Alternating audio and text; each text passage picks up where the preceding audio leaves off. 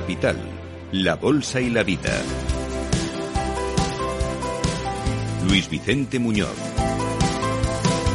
Y como cada año el equipo de Capital Radio está trabajando ya en la siguiente edición de los premios a la excelencia y que en esta ocasión volverá a premiar, a reconocer aquellas empresas especialmente innovadoras, aquellos equipos de trabajo excelentes, que en estos tiempos además de incertidumbre y desafíos brillan más con luz propia.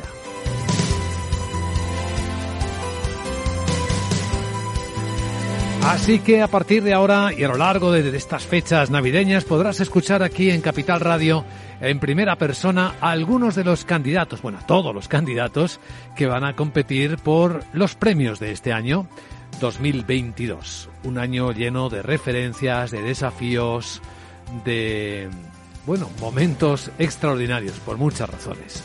Y uno de nuestros candidatos que nos ha llamado además poderosamente la atención es porque, repite, sigue siendo en el mundo de la inversión uno de los brokers más innovadores.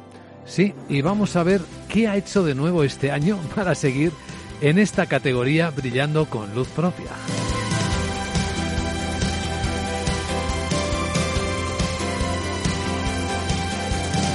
Con un equipo incansable, con una tecnología asombrosa, con eh, una respuesta permanente a las demandas de eh, los clientes, de los inversores. Estoy hablando de CMC Markets. Y es una alegría poder saludar a Sara Carbonell, directora general de CMC Markets en Capital Radio. ¿Cómo estás, Sara? Muy buenos días. Buenos días, Luis Vicente.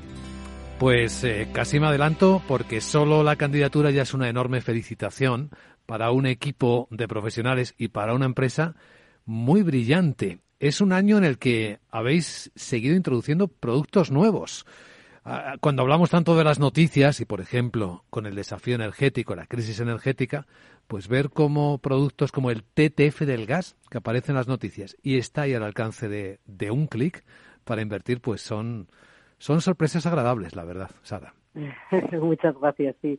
A ver, a nivel, nosotros intentamos ser eh, innovadores, sobre todo en tecnología, porque nuestra tecnología somos de los eh, pocos brokers eh, que ofrecemos CFDs que tenemos una parte institucional eh, muy fuerte, muy desarrollada, ¿no? Eh, la, la mayoría, yo diría, suelen ser, eh, están orientados a cliente minorista.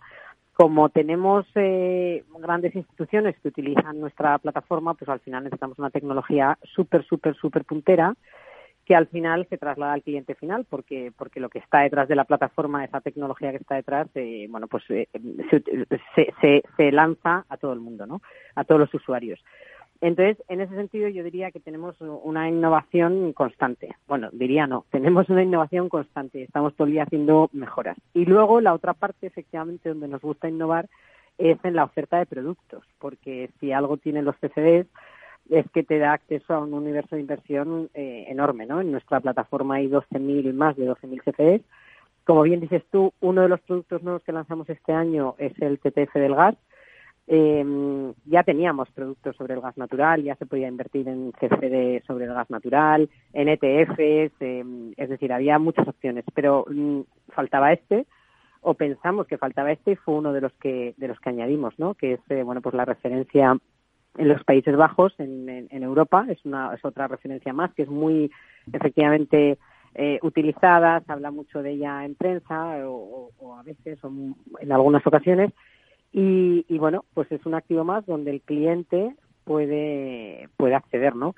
Y, y es, efectivamente es una de las innovaciones. Hemos hecho muchas a lo largo del año, estamos en constante cambio, estamos siempre intentando eh, ver qué quieren nuestros clientes, qué podría tener el usuario.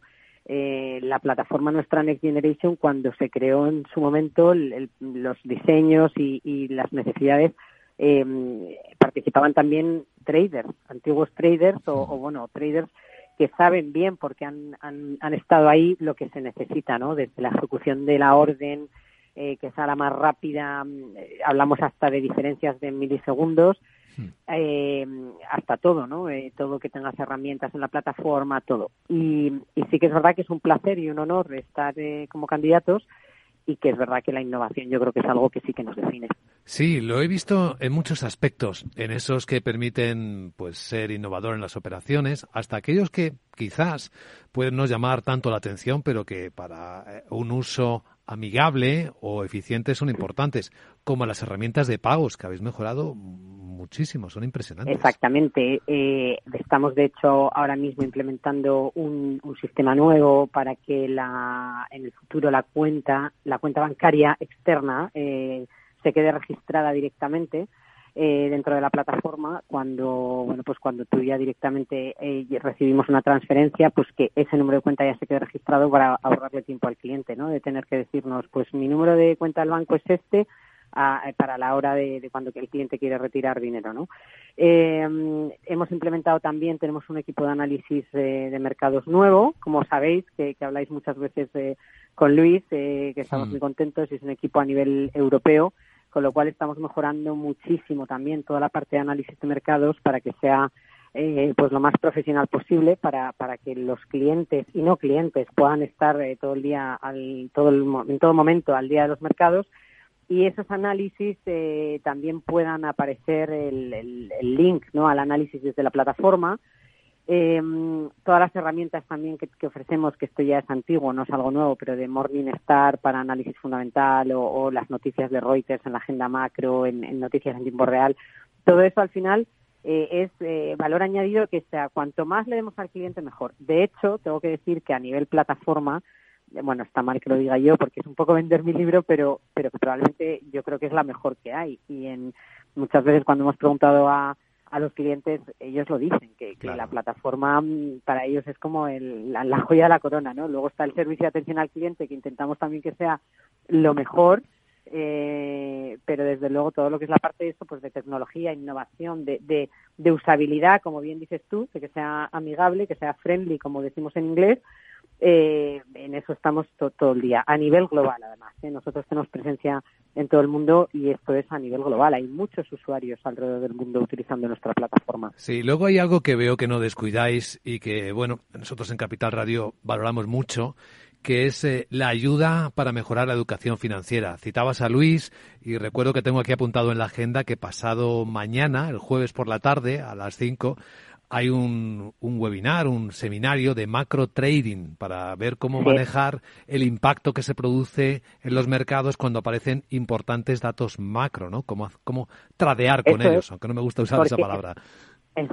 Efectivamente, porque, porque al final son momentos de mercado donde, donde surgen oportunidades, pero bueno, como además el producto tiene riesgo, que nosotros ya sabes que lo decimos siempre, eh, por, el, por, el efecto apalancamiento, que es un producto apalancado. Siempre hemos dado muchísima formación eh, sobre esto, sobre el apalancamiento, cómo usar el producto, cómo gestionar el riesgo.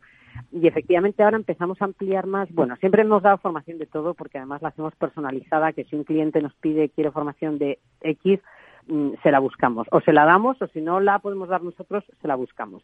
Pero efectivamente ahora la estamos ampliando ya con este departamento de análisis eh, que es más potente y como bien dices, eh, el jueves tenemos este seminario que, que es muy interesante porque cuando hay eventos macro eh, se generan oportunidades y se generan movimientos, pero bueno, hay que saber cómo, cómo tratarlos, ¿no? No, no, no hay que, entre comillas, ir a lo loco o, o, hay que saber un poco o qué esperar también, ¿no? ¿Qué significa que si hay una subida de tipos de interés, cómo va a afectar, pues, eh, a las divisas, por ejemplo, al eurodólar, a la renta fija, a los bonos, porque el precio de un bono eh, se mueve. En fin, estamos súper comprometidos con la formación desde que llegamos a España. Vamos a hacer 15 años el año que viene eh, en España. Y, sobre todo al principio, me acuerdo cuando llegamos que, que, que hacíamos, yo creo, casi una o dos formaciones al día.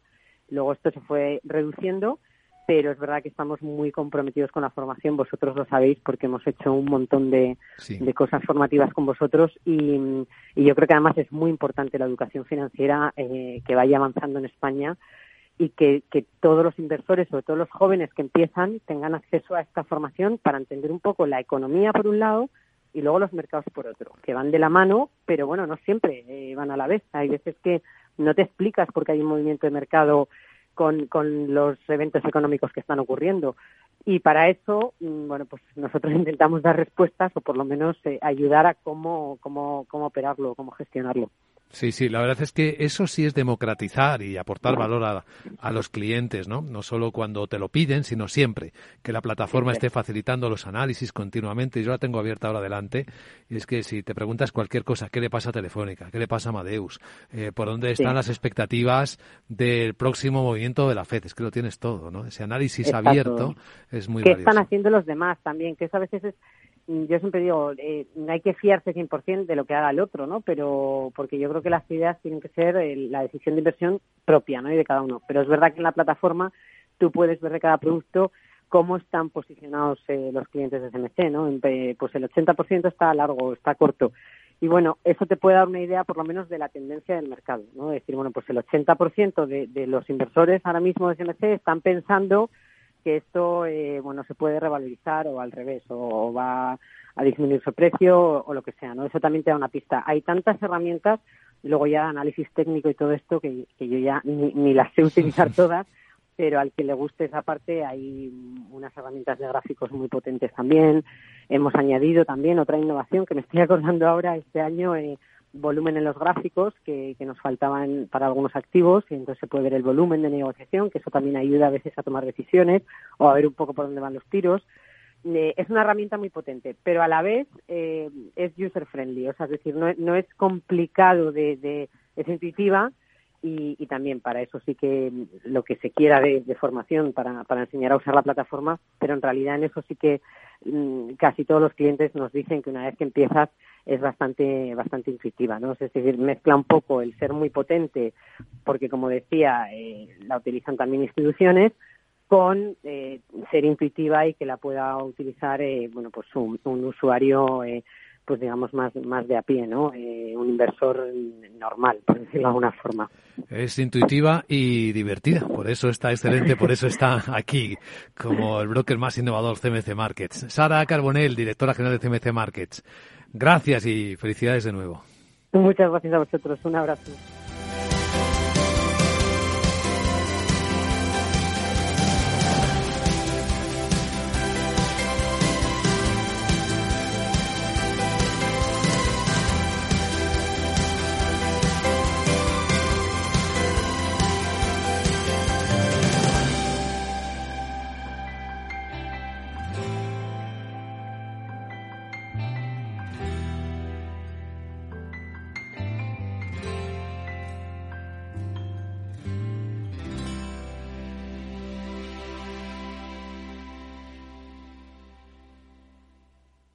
Para ti, que eres autónomo, tienes una pyme, una empresa o eres emprendedor y quieres internacionalizar tu proyecto, en el ICO estamos contigo para que llegues lejos con una amplia oferta integral de financiación. Infórmate en tu banco en ICO.es o llamando al 900-121-121. Para que llegues lejos, estamos cerca. ICO, creemos en ti, crecemos contigo.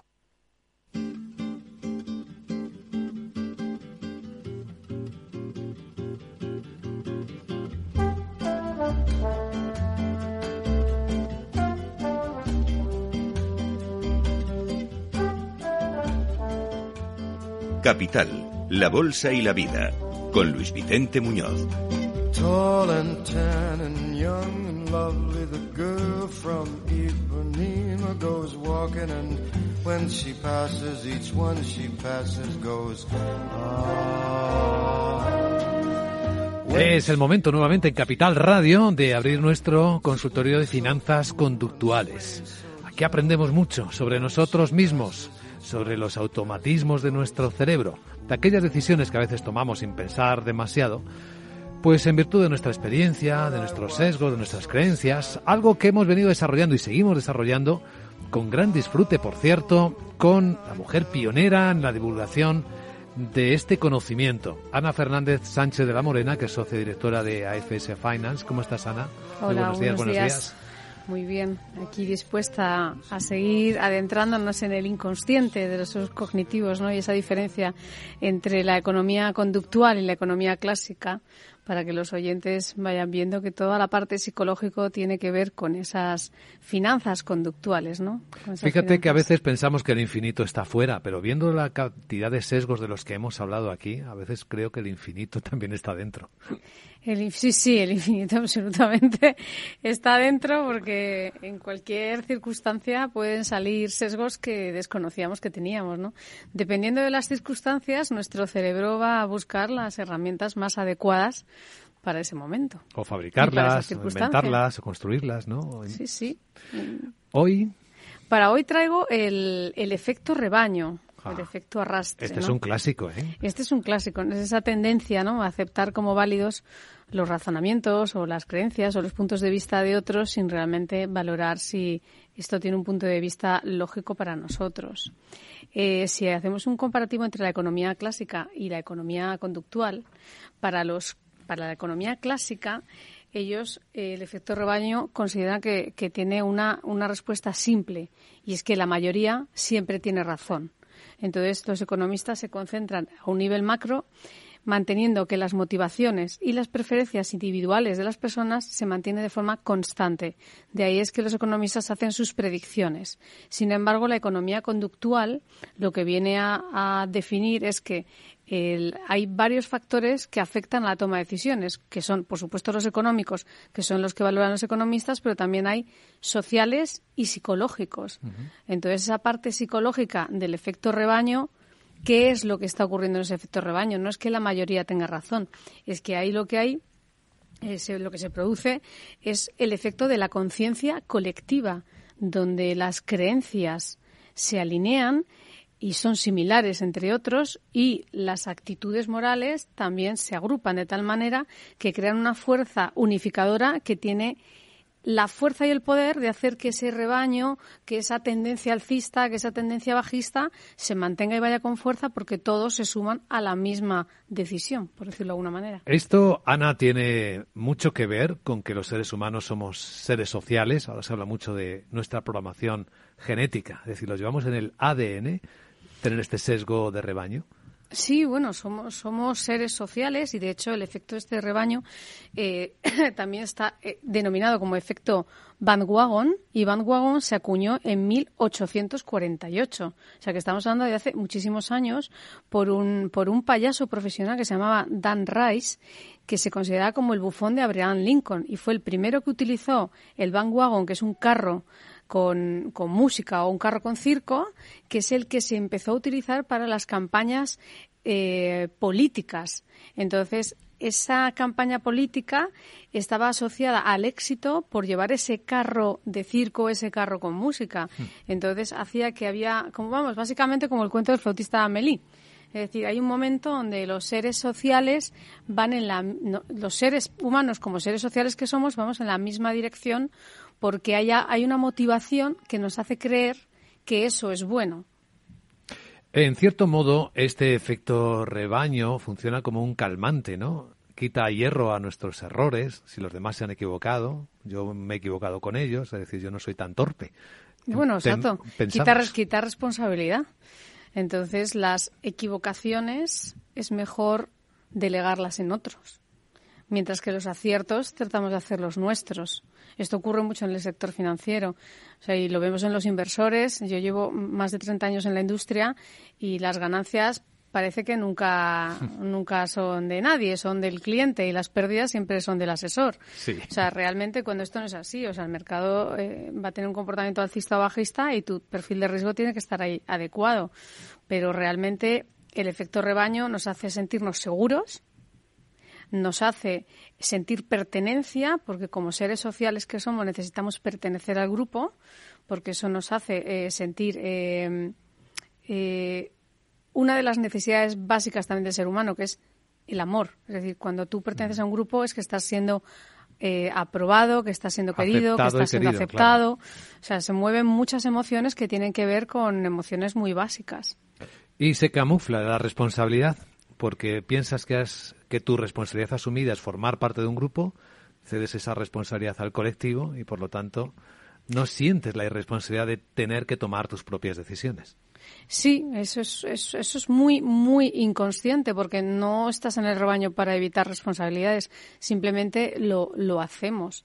Y de hecho, el, todo lo que está vinculado con el inconsciente colectivo, que también es un término que se viene realmente utilizando desde 1916, donde el psiquiatra Gustav Jung hablaba del inconsciente colectivo. Y ese inconsciente colectivo lo que viene a decir es que el inconsciente humano está formando una serie de instintos y de arquetipos. Esos instintos de supervivencia son los que lleva el rebaño y los arquetipos, por ejemplo, típicos que podemos eh, utilizar como símbolos universales son la gran madre, el viejo sabio, el agua, la sombra, el sol. Es decir, hay una serie de símbolos que están dentro del inconsciente colectivo.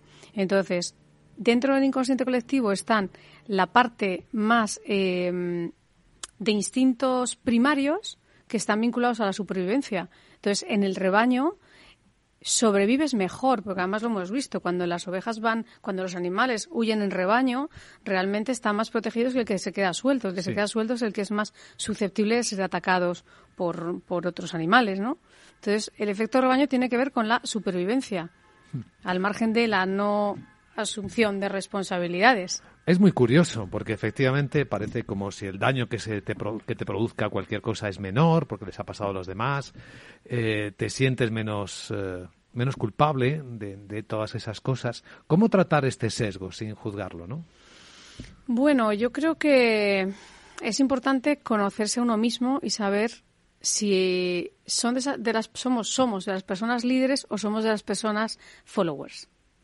Entonces, cuando uno se considera líder, puede estar fuera del rebaño y a veces marcando la dirección del rebaño. Sin embargo, los que son más seguidores, estos realmente siempre van a estar dentro del rebaño. Hmm. Entonces, aquellos que prefieren que sea otro quien tome las decisiones y quien dirija, ya tienen que asumir que están delegando la responsabilidad de lo que ocurra en otras personas. Y su responsabilidad es haber elegido a ese líder o haber elegido esa decisión porque estamos dentro del rebaño. Es importante conocerse uno mismo y saber dónde nos situamos. Y una vez dónde nos situamos, tenemos que saber si estamos comprando en un mercado bajista, estamos de una forma siendo líderes de tomar decisiones de riesgo en un momento bajista con un horizonte medio-largo plazo. Sin embargo, el que está en el rebaño va a estar en el ciclo bajista hasta que el ciclo termine y tomará posiciones alcistas cuando el ciclo alcista comience. Ese va a estar siempre en el rebaño. Claro. Pero no va a ser el más intrépido o el que mejores decisiones va a tomar con un horizonte de medio largo plazo, porque los mercados son volátiles. Desde luego. ¿Con qué frase vamos a meditar hoy? ¿Nos vamos a quedar? Hoy, para hoy traigo una muy buena del psiquiatra Gustav Jung que dice: Todos nacemos originales y morimos copias. ¡Qué buena! Ana Fernández Sánchez de la Morena, gracias. Gracias. Capital, la Bolsa y la Vida.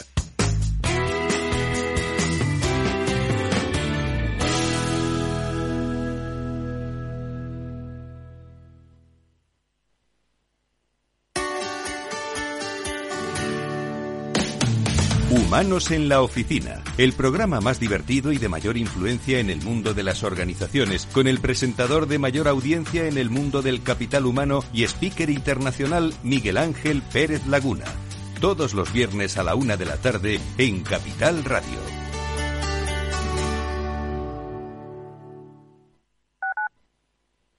Gráficas Naciones. Más de 50 años de experiencia en el sector de las artes gráficas. Apostamos por la última tecnología tanto en impresión offset como en digital y gran formato. Realizamos todo tipo de impresión. Tarjetas de visita, folletos, libros, vinilos, decoración y montaje de stands. Más información en el 91 629 2145 o en gráficasnaciones.es. Inversión inmobiliaria acompaña al mercado inmobiliario en este nuevo ciclo. Todos los jueves de 10.30 a 13 horas, el inversor encontrará las claves para realizar su mejor inversión. La mañana de los jueves en Capital Radio tomamos el pulso al sector inmobiliario. Noticias, análisis de mercado y debates donde los protagonistas del sector podrán contar en primera persona los retos a los que se enfrenta el ladrillo. Inversión inmobiliaria pone la voz al sector inmobiliario aquí, en Capital Radio.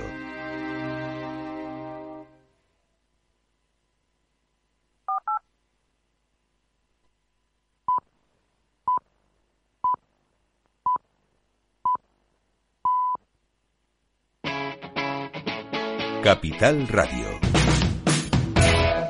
Madurez digital de las empresas, pero también madurez digital de las empresas en sus relaciones con los clientes. Acaba de publicarse un estudio y queremos conocer un poquito cómo nos relacionamos los clientes con las empresas, las empresas con nosotros. Miguel Magán es director general de Redk en España. Miguel, gracias por acompañarnos en Capital Radio. ¿Qué tal? Hola, buenos días, Laura. Muchas gracias a vosotros por invitarnos. Eh, vamos a hablar de madurez digital, relaciones con clientes, pero lo primero que queremos saber es qué se entiende por ser muy o poco maduro digitalmente. Bueno, al final yo creo que con, con, todo el tema de la pandemia también, ¿no? Los hábitos de, consumo que ya venían cambiando eh, han cambiado todavía más, con lo cual los canales con los cuales nos comunicamos con, con las empresas eh, ya no son los, los típicos, sino que, se han abierto nuevas vías de, comunicación y lo que los clientes esperan ¿no? de su relación con, con las empresas es que estos canales estén habilitados y que nos podamos comunicar de esa manera. ¿no? Entonces, tener o no tener habilitadas esas vías de comunicación es lo que, lo que hace ¿no? que una empresa sea más o menos eh, eh, madura digitalmente. Al final el cliente lo que quiere es que sea fácil, sea fácil pedir, sea fácil protestar, sea fácil reclamar sobre todo, ¿no? Sí, lo que queremos al final, como en nuestras relaciones en el día a día, ¿no? Pues que las experiencias sean positivas. Cuando nosotros tenemos una, una interacción con una compañía y estamos contactando por teléfono, después por correo, después por chat mm. y cada vez tenemos que repetir ¿no? lo mismo una y otra vez porque hablamos con personas diferentes, al final eso nos está generando emociones negativas ¿no? y lo que queremos es, pues como en nuestro día a día, ¿no? que la conversación sea fluida, que sepan que ya hemos hablado antes, que tengan información acerca de nosotros y todo sea más sencillo. Bueno, ya sabemos lo que pasa cuando la experiencia no es buena, que a lo mejor nos vamos a la competencia, que precisamente para, para eso está. ¿Por qué está la madurez digital tan baja en España? Eh, denos alguna cifra que nos ayude a aterrizarla y a entender qué pasa. Bueno, al final en, el estudio lo que hemos hecho es palpar un poco ¿no? la, propia percepción que tienen las compañías respecto de, eh, de su propia madurez digital. ¿no? Marcábamos cuatro puntos de madurez, del 1 al 4, siendo el 4 el, el más alto y en general en las diferentes áreas de negocio analizadas, que es toda la parte de relación de ventas, de atención al cliente y de marketing, el grueso de las compañías se situaban en un 2. ¿no? Aquí lo que hay que hacer es la reflexión de, si somos poco maduros en comparación con qué. Eh, sí que es verdad que falta mucho camino por recorrer, pero también es verdad ¿no? que durante los dos últimos años ha habido una aceleración de habilitación de, nuevos canales y de, y de cubrir estas experiencias digitales, con lo cual creo que también es verdad que se va en el buen camino, ¿no? pero la velocidad a la que avanza la tecnología y a la que surgen nuevos canales de comunicación también hace complicado estar, estar completamente al día. Eh, pero es verdad que, el cliente, eh, el usuario, eh, es omnicanal. estamos conectados en, en, cualquier momento. ¿Va por delante el cliente en su relación personal, en su uso con la tecnología, en relación a cómo van incorporando las empresas la posibilidad de relacionarse con el cliente? Totalmente, porque además pues ha cambiado mucho, ¿no? Ahora todos usamos, pues por ejemplo, WhatsApp, ¿no? Para, para comunicarnos y nos es muy cómodo, nos es muy fácil en nuestro día a día, eh, ¿no? Usamos estos canales conversacionales de una manera muy fácil, de una manera muy habitual y al final esperamos que cuando nos estamos mm. relacionando con una empresa, ¿no? Pues también tengamos estas, estas opciones, estas posibilidades. Eh, ¿El rey del trato al cliente es Estados Unidos? ¿Tenemos que aprender de ellos? ¿O en la relación, no sé si trato al cliente o al menos en la relación digital con el cliente? ¿Quién va a, la vanguardia? en el uso de la tecnología, ¿no? Al final, eh, el, trato tiene que ver también con las personas, tiene que ver con, ¿no? con, la mm. cultura, con, con, la vocación de, de servicio y de dar una buena atención, pero es verdad que en Estados Unidos el uso de la tecnología pues está más adelantado, ¿no? Al final la mayoría de compañías tecnológicas eh, tienen sede allí, empiezan allí y hay una capacidad o una una manera de invertir donde se tiene muy claro, ¿no? Que la tecnología está en el centro. Eh, ¿Qué no se hace y se puede hacer, usar en la relación con el cliente? Pónganos ejemplos, Miguel. Bueno, más que ejemplos de que no se hace, yo te diría ejemplos de que de, qué se puede llegar a hacer, ¿no? Por ejemplo, nosotros dentro del, de la presentación del informe del evento que hicimos el otro día, pues vino vino Balearia, ¿no? Que es uno de nuestros clientes y ellos cuando cuando todo el tema de la pandemia al final pues el, hecho de que no podía haber contacto no y que tenían eh, pues que entregar tarjetas de embarque que tenían que comunicarse con el cliente iniciaron iniciamos un, un proyecto donde lo el objetivo era poder comunicarnos con el cliente a través de WhatsApp, envío de la tarjeta de embarque a través de WhatsApp, que dentro de, los barcos no hubiera contacto absolutamente para nada.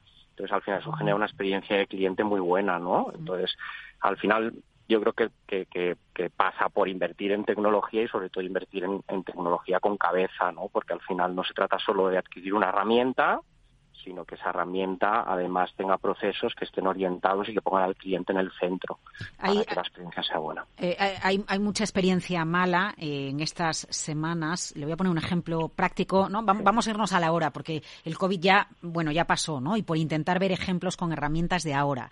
Eh, queremos cambiarnos a la TUR, a la tarifa de último recurso del gas natural, y, y no nos cogen las empresas el teléfono, estamos 56 minutos esperando a que alguien nos atienda, luego se nos corta la llamada, luego mandamos un email pero nadie nos responde al email y cuando nos cogen el teléfono dicen el email no lo he recibido. Vamos a poner un caso práctico de cómo se podría resolver esto, porque al final el cliente lo que quiere es que se le resuelva y, y el cabreo a veces o la impotencia llega porque sabes que hay posibilidades de comunicación con la empresa, pero la empresa no responde.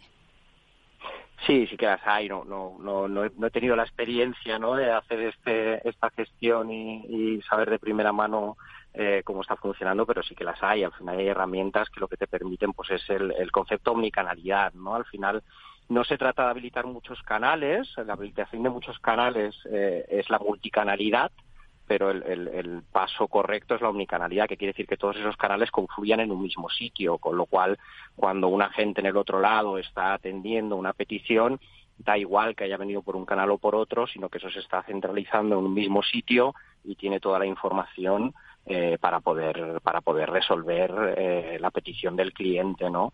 Cuando al final lo que tienes es muchos canales, pero cada uno llega a un sitio distinto y esa información no se agrupa, eh, se pierde esa visión 360 del, del, cliente y da lugar a experiencias negativas y a no dar un, buen servicio eh, de atención.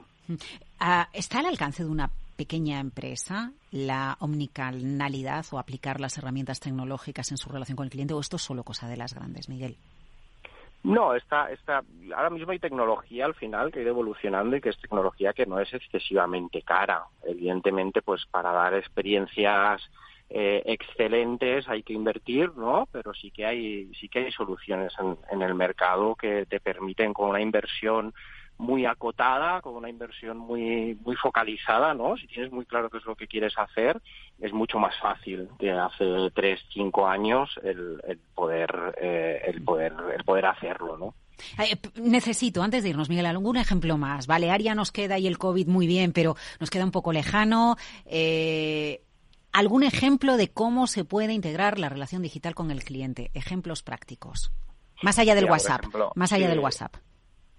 Sí, bueno, al final, al final en, en, en, el caso, por ejemplo, supermercados Consum, que es otro de los clientes con los que con los que trabajamos, lo que hemos hecho ha sido un proyecto donde lo que poníamos es lo que te comentaba antes, ¿no? Da igual que me llames por teléfono, da igual que me estés contactando a través de un formulario web que tengo en mi página web, que me estés enviando un chat, eh, que me estés enviando un correo electrónico, toda esa información, cualquier interacción que está teniendo el cliente con el, con el departamento de atención al, al socio cliente de consumo, está llegando al mismo sitio y se está metiendo en la misma conversación. Al final lo que intentamos es habilitar canales conversacionales, ¿no? Es decir, no simplemente una recepción de diferentes interacciones, sino que independientemente por el canal que me esté entrando esa interacción, ¿no? Sea una conversación, el agente pueda seguir, haya sido él o ella quien ha hecho esa, esa interacción anterior o no, pueda seguir qué es lo que ha pasado, escuchar la transcripción de una llamada que ha tenido con una compañera o un compañero, eh, ver el correo que se ha intercambiado y en consecuencia tener el contexto para poder darle una experiencia positiva al cliente. Bueno, pues aprendemos de cómo gestionar nuestras relaciones con el cliente y cómo la digitalización ayuda y la unicanalidad, bueno, pues tiene que estar presente. La estrategia Miguel Magán, director general de Redca en España. Muchas gracias. Muchísimas gracias, Laura, un placer. Capital Radio. Escucha lo que viene.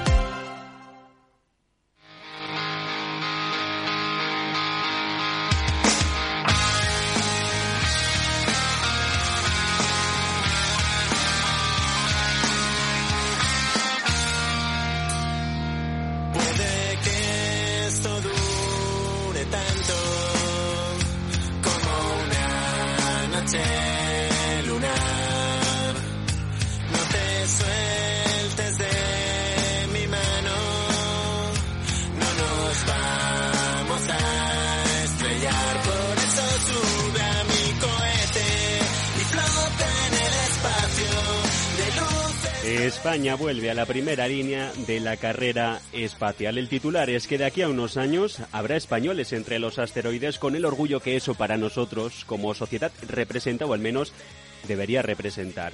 Hasta ahora, el exministro de Ciencia e Innovación, Pedro Duque, había sido el único que había llevado la Roja Igualda a donde están las estrellas después de formar parte del programa de la ESA entre 1992 y 2006. En ese tiempo, Duque viajó al espacio en dos ocasiones, una en el 98 y otra en 2006. Antes que él, Miguel López Alegría, nacido en España pero criado en Estados Unidos, había ido también al espacio, en este caso con la agencia estadounidense, la NASA. Sara García, ¿qué tal? Muy buenas tardes. Hola, muy buenas tardes. Pablo Álvarez, ¿qué tal? Muy buenas tardes. Buenas tardes. Sara, Pablo, Pablo, Sara son los astronautas españoles de la nueva generación que formará la ESA, la Agencia Espacial Europea, para ir más allá de lo que vemos desde las calles. Juventud, estáis en la treintena y frente a vosotros el reto de representar a Europa en el espacio exterior. Sara. Sí, correcto. Sí, todo un desafío, pero bueno, intentaremos estar a la altura, eso desde luego. Eh, un sueño, no sé, Pablo, un sueño de niños que, que se hace realidad. Eh, sí, sí, sí, es algo que creo que todos cuando somos niños hemos soñado alguna vez y, la verdad que me siento muy afortunado y muy privilegiado de, de poder tener esta oportunidad. Eh, Es un proceso algo, algo complejo, endiablado, en el que miles de personas se presentan para ser elegidos por la ESA. Solo el 6% tiene alguna opción de, de ser seleccionado. En esta ocasión, si no me equivoco, han sido más de 22.500 solicitudes válidas y, y las dos de nuestro país salen de León. Una, Sara, tú que eres biotecnóloga, investigadora contra el cáncer, si no me equivoco, y tú ingeniero aeronáutico. Pablo, un poco más clásico esta, esta formación, ¿no?, para ser astronauta.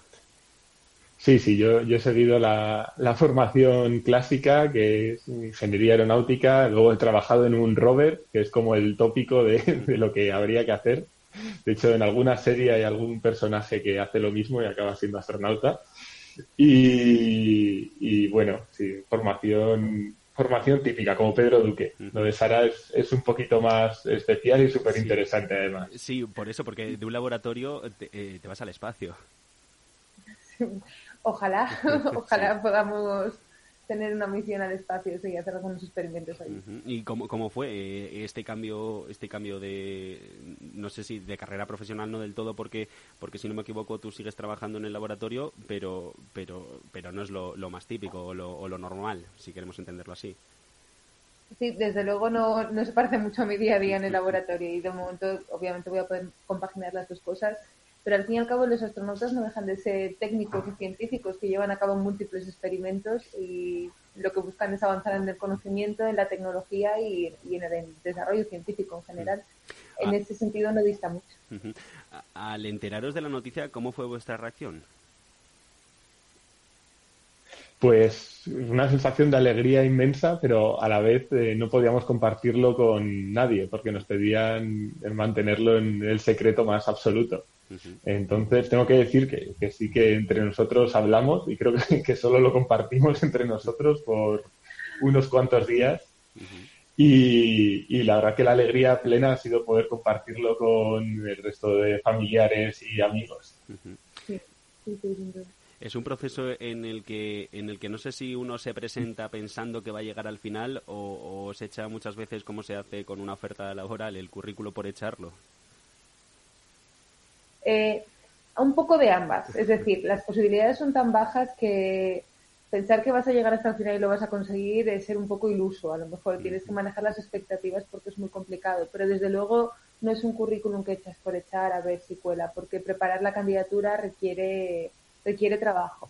Y de entrada, por ejemplo, junto con el currículum, una carta de motivación, un cuestionario, había que subir un certificado médico que te lo tiene que acreditar una agencia de medicina aeroespacial, tienes que pagarlo y no es un chequeo médico al uso, es bastante más completo. Entonces ya eso marca cierto compromiso si realmente quieres postular a- al- al puesto.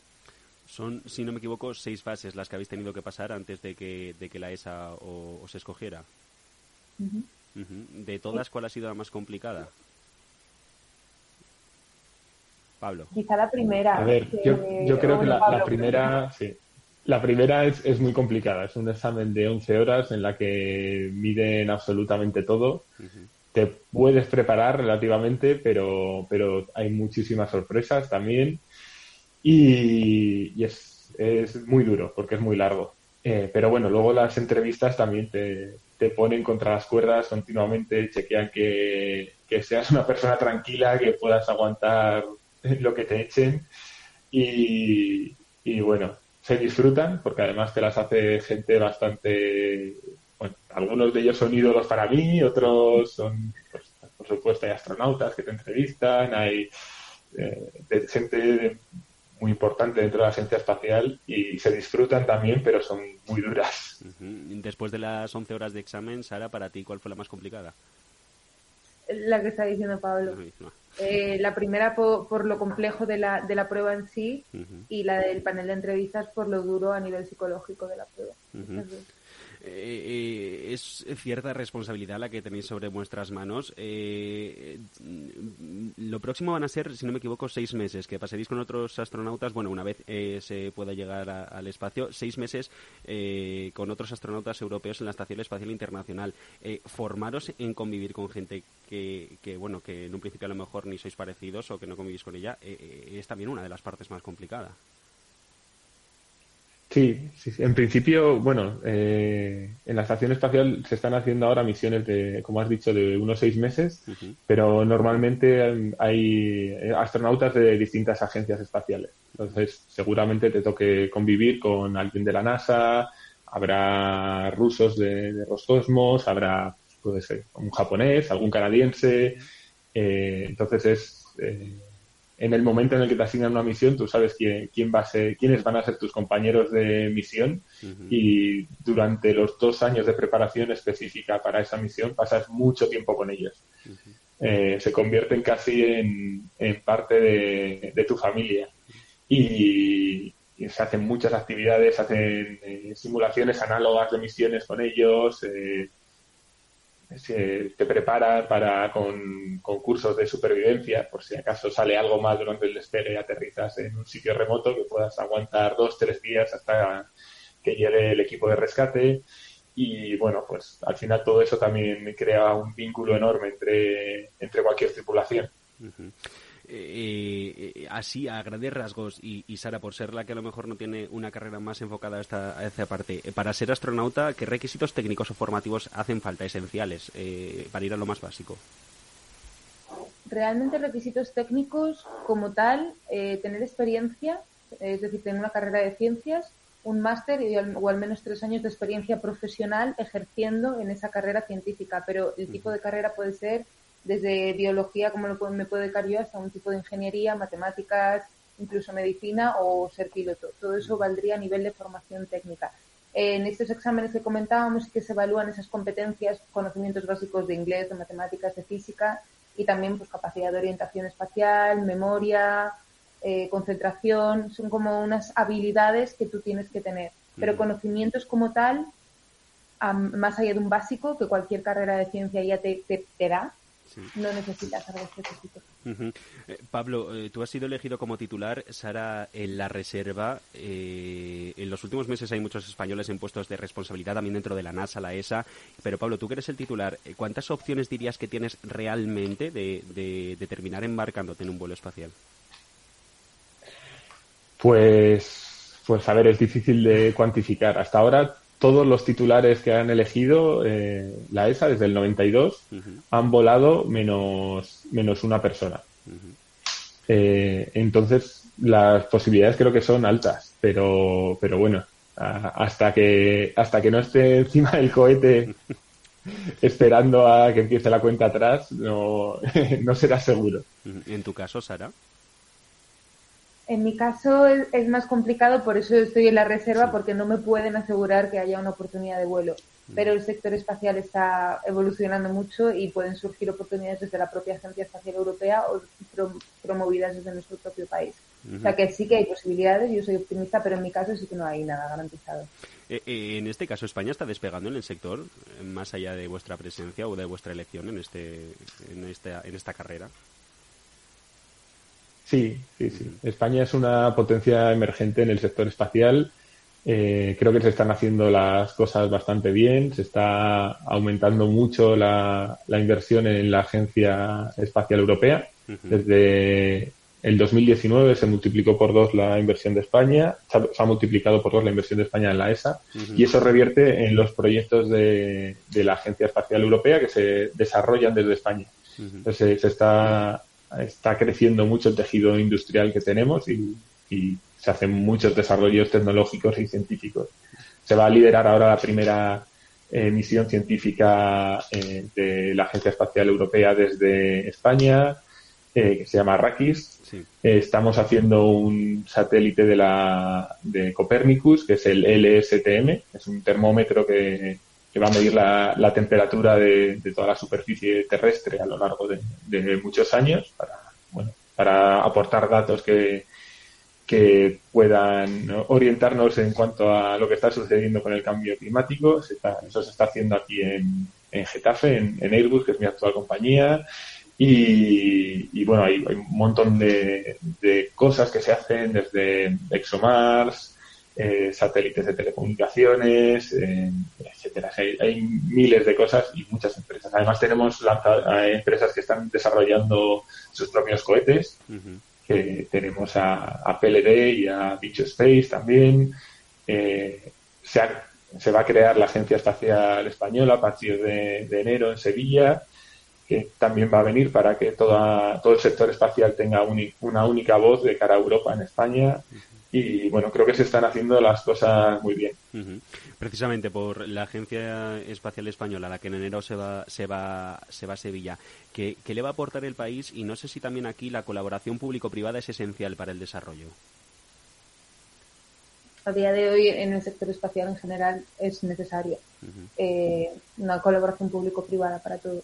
En el tema de, de la Agencia Espacial Española es interesante tener una única voz que aúne todos los intereses en los distintos sectores en los que, el, valga redundancia, el sector eh, aeroespacial puede, puede contribuir desde navegación, comunicaciones, proyectos eh, de ciencia espacial, exploración humana, para ir con una única voz y tener más peso de cara a colaboraciones, cooperaciones internacionales con la agencia, tener una agencia espacial propia es interesante y, e importante. Es esencial ir unidos. Sí. Y tenemos el ejemplo de Estados Unidos, por ejemplo, de cómo se, se ha hecho las colaboraciones público-privadas. Al final, bueno, tienes SpaceX que con dinero de la NASA y financiación, pues está, ha conseguido desarrollar el, por ejemplo, el Falcon 9, que es el cohete que nos llevaría al, al espacio, que es una, una virguería desde el punto de vista de la ingeniería. Se consigue que retorne la fase a Tierra, que la primera fase que, parecía imposible hace unos años y creo que en, Europa se va a intentar eh, hacer lo mismo. Al final aquí tenemos el conocimiento, tenemos eh, profesionales excelentes, falta un poco el, dinamismo en, cuanto a la burocracia y todos los procesos que tenemos y, en cuanto a, a, la facilidad para acceder a la inversión pero creo que todo el mundo está intentando remar en, esa dirección también. Supongo que aquí las alianzas internacionales también juegan un papel importante en un contexto en el que, bueno, eh, tratamos de desconectar con Rusia por la guerra, la ESA replanteándose es un papel, lo decías, el Falcon 9 eh, sería eh, el cohete que os llevaría que os llevaría al espacio a vosotros como astronautas europeos, pero también si no me equivoco en una de las de las misiones que tienes programada la NASA para 2025 lo hace también con con material europeo. Sí, eh, Artemis, eh, bueno, la ESA contribuye con material europeo, por ejemplo, en, la cápsula Orión, que fue la que aterrizó ayer, el módulo de servicio, que es el que básicamente mantiene con, mantendrá con vida a los astronautas que vayan en, la nave, se hace con tecnología europea, se, se hace, se fabrica entre Italia, en Italia se hace la estructura, en Alemania se, se ponen todos los sistemas y se entrega a la NASA. Y, es una parte crítica de la misión sin la cual no, no, no se podría hacer. También eh, se está desarrollando un eh, lander que se va a llamar Argonaut, que va a, llevar carga a la Luna, sobre todo de cara a la próxima década, cuando tengamos una, una presencia más estable allí. Y para Gateway, que va a ser una estación espacial, de verdad espacial, porque no va a estar orbitando la Tierra, sino que va a estar orbitando la Luna, eh, pues también Europa contribuye con dos módulos. Eh, eh, Sara, ¿tú crees que, que, si no vamos a poder pisar, va a ser posible orbitar la Luna en un corto espacio de tiempo? Desde luego. La siguiente misión Artemis ya está pensada para que una cápsula eh, con astronautas eh, orbite la Luna y la tercera misión ya sería posar los pies. Entonces, sí, ya es una realidad, se está construyendo, así que eso va a facilitar muchísimo una presencia sostenida de, seres humanos orbitando la Luna. Mm, y Pablo, llegaremos a Marte. Si llegaremos a Marte. Pues a Marte llegaremos, pero creo que nuestra generación va a ser difícil. Espero que, que bueno, en 15, 20 años tengamos a la siguiente Sara que, apoyándose en nuestros hombros eh, pueda llegar a Marte. Pero creo que de momento la Luna es un objetivo bastante que, que va a demandar bastante esfuerzo en Marte lo veo mucho, mucho más complicado, pero ojalá. Y está, se está desarrollando las tecnologías eh, necesarias para ello tan rápido que, podría ser. Eh, yo en mi generación lo veo muy complicado. ¿Y por el turismo espacial? ¿Qué, pensáis? ¿Cómo va a ir? Al final la tecnología que se necesita para desarrollar todo, todo el equipamiento para llevar turistas al espacio se puede aplicar en otro, con otro tipo de fines. Entonces volvemos a lo de antes, la colaboración público-privada y en este caso que entren otros actores y que favorezcan el comercio, al final puede utilizarse en otro tipo de beneficios. Es, todo es bienvenido. El objetivo, como en nuestro caso como astronauta, es desarrollar experimentos científicos, pero eso no quita que, se puedan apoyar otras iniciativas. Eh, ¿Estáis preparados también para, para ver lo poco que somos en, eh, en el espacio? tiene que impactar, la verdad. tiene que ser una situación bastante abrumadora. Pero sí, sí, emocionados y con muchas ganas. Sí, con ganas de verlo, pero no sé si puedes llegar a estar preparado para el, impacto, ¿no? De ver la, inmensidad del universo y de repente ver la Tierra y, tan pequeñita en el, en el medio de la nada y ponernos en nuestro sitio. Eh, Sara, Sara García, biotecnóloga, Pablo Álvarez, ingeniero aeroespacial, los españoles que con suerte se irán al espacio y, llevarán también el nombre de España allí. Muchas gracias por haber estado este último rato de conversación. Un placer, mucha suerte y, y hablamos cuando volváis.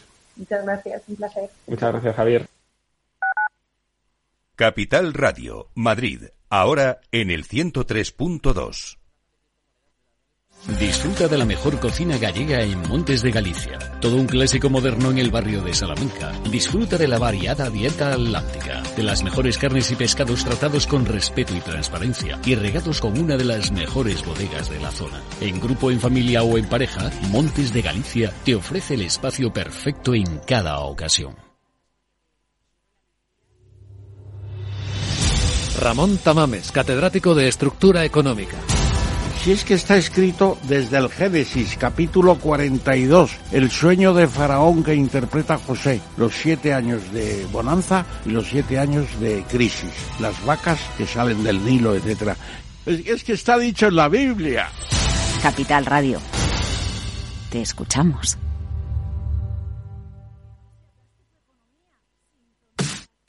Los viernes en Capital Radio te proponemos descubrir y comprender las estrategias de empresas con éxito que servirán de inspiración y ejemplo para la tuya. Escucha Metaempresas, un programa presentado por Andrés Arenas con la presencia y los consejos de expertos en distintas áreas y profesores de reconocida trayectoria. Todos los viernes a las siete y media de la tarde, Metaempresas, Capital Radio.